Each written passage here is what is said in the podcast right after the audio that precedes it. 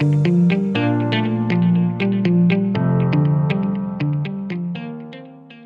迎收听《财富的记忆》，我是财富 Daniel，陪你聊聊宠物与生活上的那些事。今天呢，我要来聊聊那些事，是后疫情的生活。开始之前，请别忘下按下订阅和资讯栏上面的 Instagram，才能收听到最新一页的财富日记。也可在资讯栏上找到连接赞助，请我喝一杯咖啡，这是我成长的动力哦。很久很久没有更新了，然后今天是更新的重新更新的一集。我想要好好来聊聊说我们这次的后疫情生活，因为这几天都是连续好几个礼拜疫情升温，然后这几天呢就是频繁的从两千多啊跳到三千多啊，这几天已经五千多了。这个持续升温的改变我们的生活方式，还有我们工作形态。都有所变动，所以我们今天来聊聊这次的疫情，以国外的角度和回来国内之后感受的程度不同，来聊聊说我们需要用什么样的角度来面对这次的疫情。那我们就开始吧。首先开始，我来介绍一下我认识的新朋友，他叫 Jamie。他是一个小小只的男生，然后在想法上面，对他的个性来讲说，都可以让我有突破性的想法。这次聊一起呢，是他从国外回来带来，就是他的感受，还有他对台湾人的感觉。另外，他是一个我觉得有自信、很为为爱执着的一个人。这个后面会再讲到他其他的。续集，然后来分享他的生活形态。然后我们先欢迎我们的 Jimmy。Hello，我是 Jimmy。Jimmy，你从国外回来，你是从哪里回来啊？我是从瑞典回来，北欧。你是何时出国的？我是十二月底，十二月三十号出国的。那时候我记得也是台湾比较严谨的时候嘛，对不对？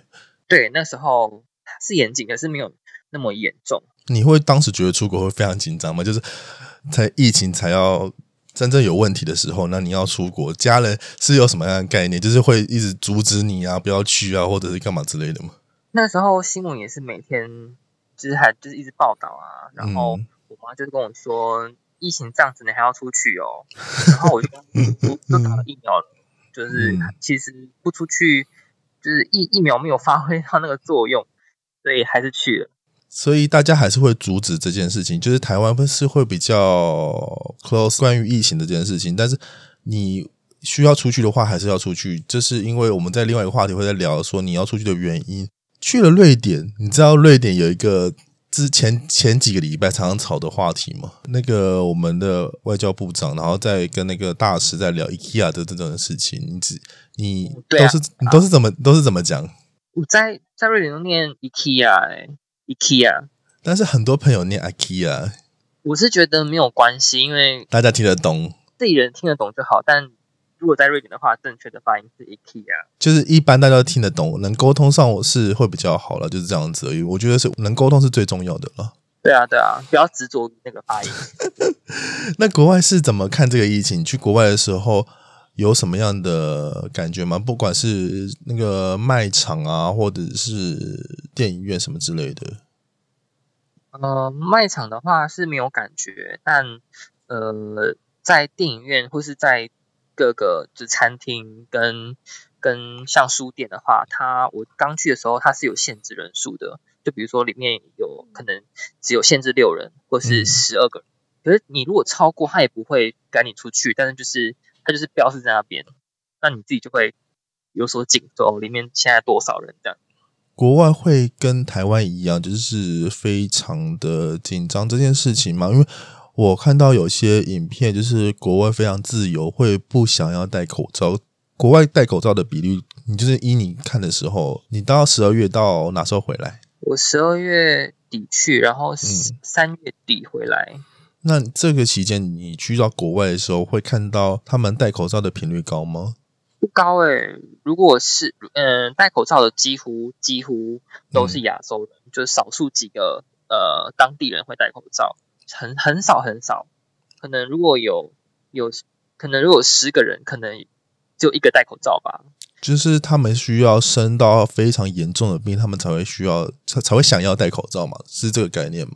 嗯，我觉得呃，疫情那时候很严重的时候，嗯，呃，他们也没有什么在戴。就是在卖场啊、电影院，他们都没什么在戴。你就是需要餐厅也没什么在戴。没有没有，那他们会做什么隔离的措施吗？像我们会有那个隔离板啊，然后会需要进驻的餐厅门口需要量额头温度啊，那些国外会有吗？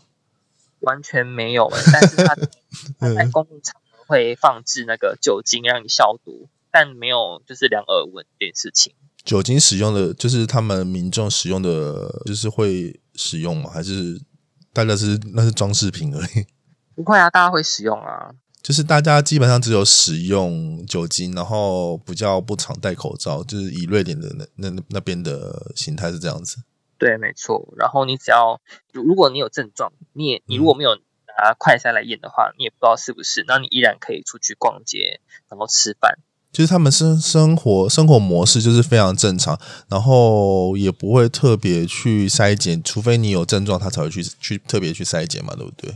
对啊，就买快快筛回来自己自己做。我记得你跟我聊天的时候有跟我讲到，就是说你同时有国内就是台湾的台湾的家人，跟国外国外的家人，就是国内的会有什么样的劝阻，或者是说国外会比较看淡这件事情吗？国内当然会比较紧张啊，因为嗯其实、因为因为疫情的关系，所以大家都无法出国，那也不知道外面的情况是怎么样。但出去之后，国外看待疫情这件事情，其实是比台湾人还要亲，对，就是没有任何的警戒。国外是不是觉得它是一一个小感冒一样而已啊？对，目前来讲，这一年的疫情是这样，就小感冒。我们现在也开始觉得它是流感化的状态，但是他们国外是不是更把这个事情看成是小感冒，也不需要戴口罩，然后来处理这个疫情这件事情？对，因为在台湾是强制每个人都要戴口罩，可是嗯在国外的话，他们觉得你侵犯我人权，不是你来决定的，所以他们可能因为像像德国的话，他之前有抗议说什么打疫苗啦、戴口罩啊，就是强制这种东西，他们不太喜欢，所以呃，在瑞典那边嗯，没有什么人戴口罩。所以国外人会觉得是戴口罩是一个侵犯人权的动作。对，就是你不可以强制我戴口罩，这这件事情他们觉得很奇怪。台湾很多人就会，就是还没在有疫情之前就会戴口罩出门，是因为他可能要遮，就是那个没有化妆，然后可能是素颜，就会戴口罩。这好像是东方跟西方人不太一样的概念诶。对啊，文化差异。会有那种把不好看的遮起来，反而是一种保护自己的概念，这样子。嗯，但口罩对外国人来说是一件，应该说应该说是一件很严重的事情，就是嗯，因为如果你没事戴口罩走在街上的话，他们会觉得你是不是重症，你是不是呃有非常严重的疾病才要戴口罩。你国外的家人也是这样觉得吗？国外的家人应该也是从台湾移居在过去的嘛，对不对？对啊，但就是、嗯呃，他们台湾人的心态是这样，可是嗯，在国外要入境随俗，所以他们也不戴了。哦，所以他们也是这种概念，这样子。对啊，对啊。那就是我之前有看过国外的新闻啊，就是在讲说会排华的的情形。请问你在瑞典时候会有这种状况吗？就是看到你是东方人，其实他也认不出你是哪边人，可能是日本啊、台湾啊，或者说其他地方，他也分辨不出来，他就觉得是这个是亚洲的病。然后他们会不会有这种排华的样子啊？目前是没有遇到啦，他们人都嗯蛮善的。应该是遇到比较和善。我看到的影片，其实还蛮凶残的，是一个外国人对亚洲人的脸孔的人，就是指手画脚啊，然后非常生气的样子啊。我觉得可能是地区上的不同了，这样子。对，应该是地区上不同。还有一件事情啊，就是之前我在跟你跟你蕊的时候，有发现是说你有被感染过，对啊，是快筛。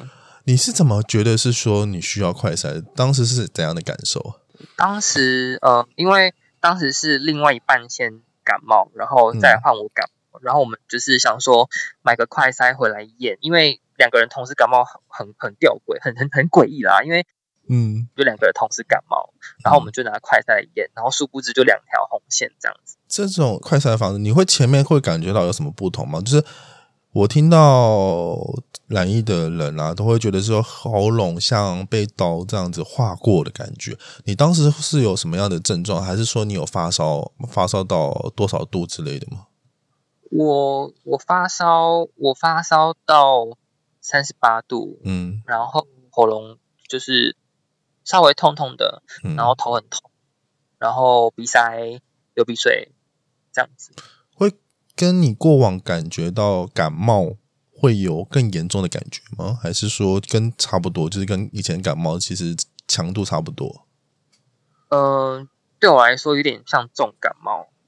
重感冒就是比一般的感冒还要再严重，就是更身体更虚弱。还要再严重一点，但我那时候没有觉得非常严重，严重到快死掉，就是重感冒的情形这样子。你是在瑞典的时候发现发现染疫的吗？嗯，那时候国外就是染疫的时候啊，有什么样的措施吗？或者是说，像台湾会通报一九二二啊，然后求助上面的安排，国外是怎样的方式啊？国外没有哎、就你就是在家，然后嗯你还是可以出去，但但你就是戴口罩，那你不戴也可以，就是把病毒传染给其他人而已。国外就医方式就会变成只是在家自主隔离这样子。对，但你如果到很严重，就是无法呼吸之类的，你可能嗯就要医院了。就是染疫的时候就自己自主管理，像感冒一样好了就好了，这样这样子的方式吗？对对对，就他们也没有什么，你你你好了，但是你还是阳性这这种东西，就是你好了就是好了，然后你就是回到你的工作岗位，然后也没有任何的人会来框列你，或是带你去医院等等的，没有，很自由啦。所以国外就没有那种通报的模式，或者是说去需要通知你做 PCR 的的检测吗？没有没有没有强制，只有用快筛，但是快筛有些不准啊，你不会觉得担心快筛会有问题吗？我不知道他们不会觉得不准吧？对啊，因为快餐各大卖场都有卖。因为现在台湾非讲的非常骂的非常凶，就是说快筛不准或干嘛这些快筛这样这样，就是一下阴的，一下阳的，然后大家会不相信快筛，所以国外都是觉得快筛就是就是能相信的这样子。呃，我的经验是，当你嗯发病期间，你验出来的快筛一定是阳性嘛，嗯可是你好了之后，嗯你再去验快筛会是呈现是阴性的。但是如果你去做 PCR，像台湾的做 PCR 的话，它一定会是呈现阳性。所以你在国外染疫的时候，你是在家家里自主隔离，自己在快筛再重新验，验完之后是阴性的话，然后就可以正常生活这样子。对啊，对啊，你就可以出门啊，逛街吃饭啊，不影响生活啦。染疫前的话会，就是跟你刚刚讲的，就是只是更严重的感冒这样子而已嘛，对不对？对啊，没错，就是这样。会有什么样的特别，就是额外的，像腹泻啊，就是因为感冒通常不会腹泻的状况，你会有这样子吗？还是你身边朋友会这样子？没有哎、但是我感嗯冒好了之后，我的鼻涕每天的鼻涕的量是很可怕的，就是我要一直擤鼻涕，因为一直有鼻涕出来，然后一直擤擤鼻涕、擤鼻涕、擤鼻涕，擤到完全没有鼻涕这样。这是你在觉得感冒快好了，然后测到已经确定快筛已经阴性了，还是会持续流鼻涕的状况吗？对对对对对，他就是很可能在排毒吧，我是这样想啦，就是 嗯鼻涕，然后每天都在包水饺，然后嗯，呃，好像到好像到我快回来的时候，鼻涕就停了，就完全没有再流了。染疫后你还有什么样的身体上的不舒服吗？是呼吸道有这种不顺畅啊，或者体力上有什么改变吗？你自己有什么发现？这样子？呃，没有太大的改变。但感冒好的那段期间，我比较容易想睡觉。跟我们像生完重病之后体力会比较弱一样。那你到现在的时候还有什么样的不舒服的感觉吗？没有哎、现在就是很正常这样。那回来台湾的时候遇到什么样的状况？你就回来的时候检疫的流程是什么？到了台湾出了空桥之后，他会在等待室那边马上做 PCR 再检，嗯然后呃，他会开始叫号，然后你就是筛检完之后，就是我们可以陆续离开，但嗯，呃，他会对单子，就是哦，你是十七号，哦，十七号阴性，那你可以离开；而阳性就是被当场留在原地，这样子。所以当下会直接验 PCR 这样子。对对对，那你会从瑞典先先验完 PCR 再再回国吗？还是在机场还要再受验一次？那个时候，嗯因为我坐的是阿联酋航空，然后嗯那时候在在瑞典机场 check in 的时候，那个地勤就有跟我确认说你有 PCR 证明吗？嗯然后呃，你有打疫苗什么的，就嗯跟我确认类似确认这些，然后你的你有没有订防疫旅馆啊这些等等，然后你有你有这些东西，就是才陆续才会比较顺利这样。你回国之前就要订防疫旅馆，是这样子。对，没错。回国之前，你需要在四十八小时内申报入呃底台的那个资料，就是同保一些资料，然后回来就是在检疫所。呃，填完那个资料，然后你也要也要订那个防疫旅馆，然后你回来之后，他就是会跟你确认你是住哪里，然后哪间防疫旅馆，然后你的地点在哪里，然后他就会看你是要搭巴士、防疫巴士还是计程车，然后就带你到你的防疫旅馆的那个目的地这样子。我也很好奇防疫旅馆，因为防疫旅馆吃的东西就是跟一般的饭店是一样吗？还是他会特别准备？就是跟你过往住到饭店的感觉有什么不同？我住的防疫旅馆是附，它就含三餐，然后你可以跟他要求你不吃什么，然后你对什么过敏，他们都会帮你准备。那嗯呃，餐餐食的部分，我是觉得没有什么太大的问题，嗯，对啊，就是很正常的三餐，就是照三餐叫醒你，然后你生活也是变得非常正常，因为你八点就要起来拿餐点，你也看不到其他的住的人之类的看不到看不到，哦。那有人偷跑吗？不可能啊，因为那有监视器啊，而且偷跑要花很多钱。我先问一下好了，你是在那边这防疫旅馆是做多少次的检测才能出来？PCR 只有一次而已，所以那一次我刚好很不巧的是阳性这样子。就是你在台湾，然后才发现自己是阳性。对啊，对啊，就是在机场检测是阴性，然后回到旅馆之后待了待满就是快快要第十天，然后才又验到自己是阳性这样。你会觉得就是中间有什么样被感染的的症状吗？还是觉得是莫名其妙就是阳性的？就很莫名其妙啊。但中间我不知道有有有没有感染，但我没有任何感觉，就是不是说会什么反阴又反阳吗？所以我也没有太太去很严重看待这件事情。比较不方便的是，你要被送到就是集中检疫所这样。等一下，我就是一般观众其实不太懂防疫旅馆跟集中检疫所的差别。集中检疫所是更严重的地方吗？还是有什么不同？它没有到很严重，可是它的它它的管理跟检疫的方式比防疫旅馆还要严格。就是如果你叫外送的话，防疫呃防疫旅馆它是不会检查你餐食，它也不会 care。可是检疫所的话，他每送进的东西他都要翻过一次，这翻过里面东西吗？对，他会他会检查，然后什么东西不能带，什么东西不能买，像麦当劳那些呃呃日呃热呃热食，像麦当劳、微波那些微波食品，那个也不能送。所以防御旅馆可能是像一般的旅馆，然后隔离的这这样左右，但是集中检疫所就是真的是真的是确诊阳性了，然后全部在在里面嘛，对不对？对，没错。但我有听到，就是集中检疫所是多少人一间呢、嗯，我去的时候是两个人一间，嗯，我有个室友这样子，他跟我说会然后我就想说室友什么室友，不是我一个人吗？我有听到这个，因为之前就是我在网络上引来自于那个李延景的那 Facebook 里面的声音，我现在放一下。为什么要跟别人住在一起？我都不懂哎、我们又不是犯人。我先告诉大家一件事情，大家不要太乐观。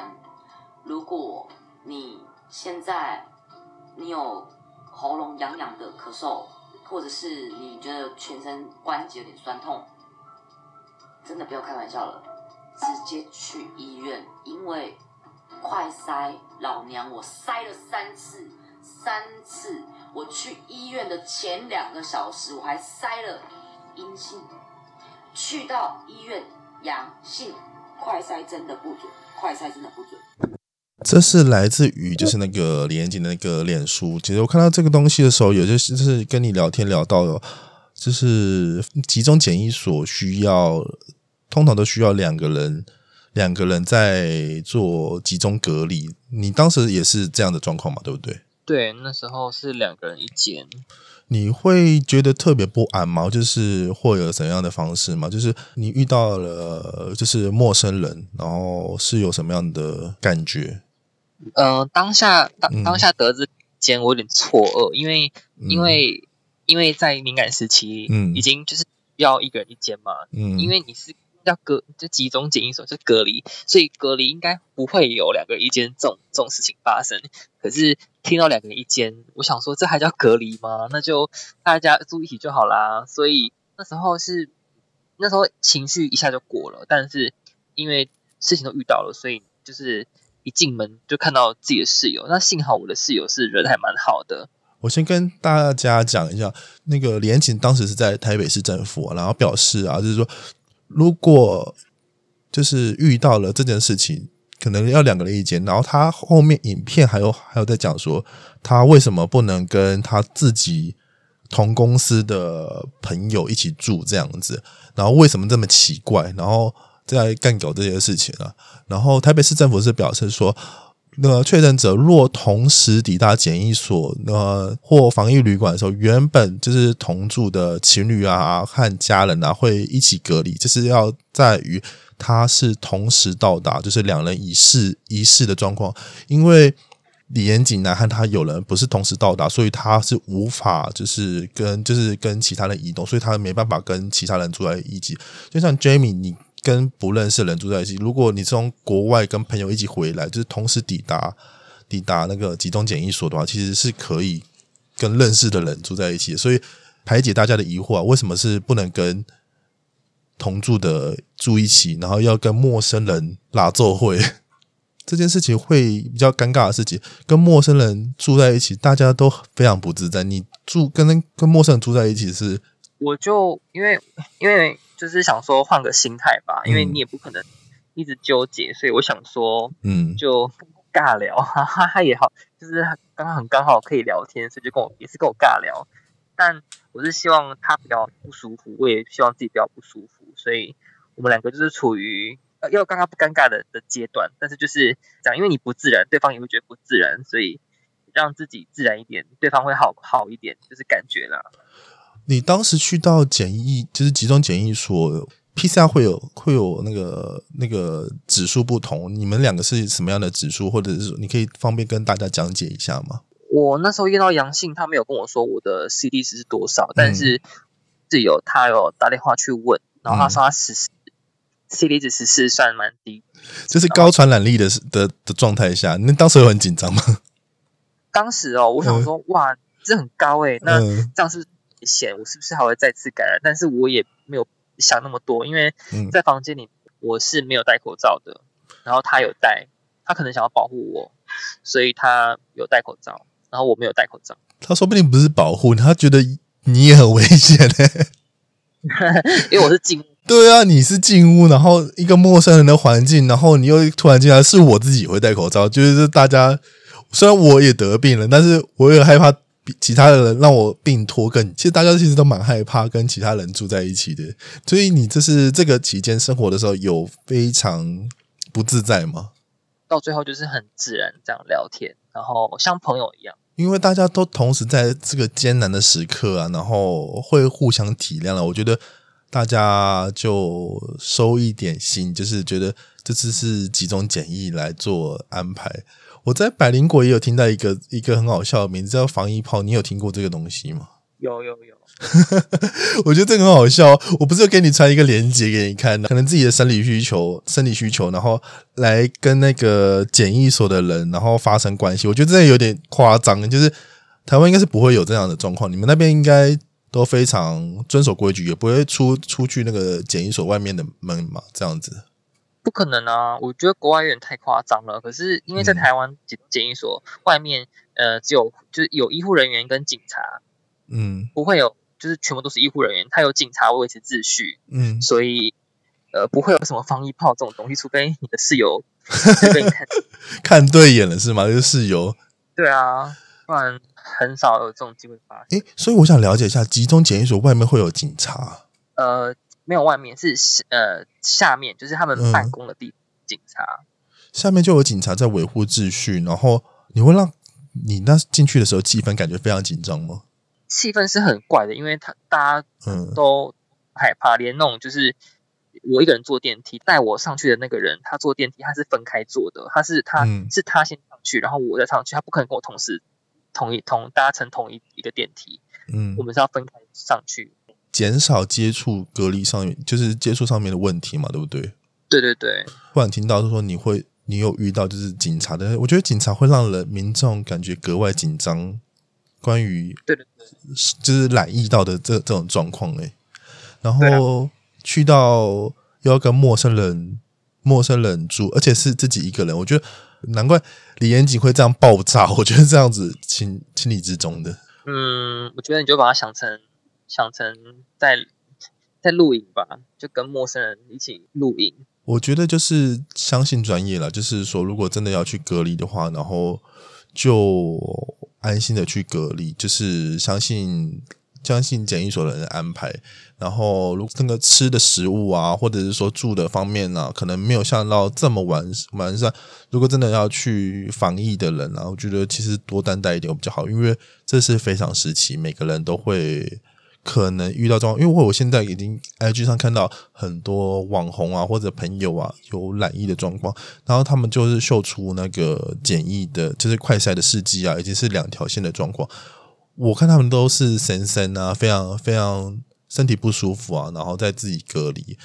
那个如果真的要去到就是你说的集中检疫所的话，真的是需要多担待一下环境上的或者是心理上的不愉悦了，因为毕竟大家都是要做来对抗这个疫情来做来做安排的啦，这样子。对啊，就心态转换一下。我觉得就是在逆境中要有一个不同的心态来面对这场就是疫情了，因为也是不也是换一个角度来看这个东西，让你放下脚步，然后好面对这个生病的状态，然后说不定也认识到一个新的不错的朋友，然后来聊聊目前的生活有什么样的改变。这样子，我总结一下就是。这些就是我们后疫情生活到染疫，他是那个 Jamie 从国外到回来的状况。我认为有两点，第一点就是就是我们三剂的疫苗啊，已经打好打满，然后这是这是因为防止重症，然后还有重点是方便你能正常生活的样子嘛？你是不是这样子觉得？就是其实大家打好会比较完善的生活模式。嗯，打满三剂，嗯打满三剂是一定要的，就防重症嘛。嗯但你不才不会可能没有满三剂，或是完全没有打，可能染疫的话会更严重，那就会浪费医疗资源，你就要嗯必须要送医啊，或是住病房。就是打好这三剂啊，我觉得是格外重要。就是还没打到三剂的听众朋友啊，或者是说现在收听的人啊，然后就是尽量打好这三剂，然后让自己能正常生活。重点是第二项，就是就是相信专业。集中检疫所就是，如果真的要去集中检疫的话，或者是说那个被通知要做 PCR 的话，就照指示做。我觉得相信专业是比较重要的，才能让我们彼此都可以好好的做生活嘛，这样子。对，不要太过害怕。我觉得在跟你聊天的过程中，其实面对到这些疫情啊，然后会相信这个疫情可能会变成流感化的可能性大幅提升，因为以国外的状况来讲，这种事情啊，然后都会格外的看淡，然后会比较看清这个事情，然后对陌生的东西不会这么害怕。以上就是这一期的财富日记的日记内容，希望你会喜欢，并别忘记追踪财富日记的 Instagram。最后，记得爱你的宠物，请不要弃养，因为你有全世界，但它只有你哦。我是等你哦。今天陪伴写日记的是 Jamie，订阅财富日记，然后才能收听到最新一页的财富日记。我们下次见，拜拜。拜拜。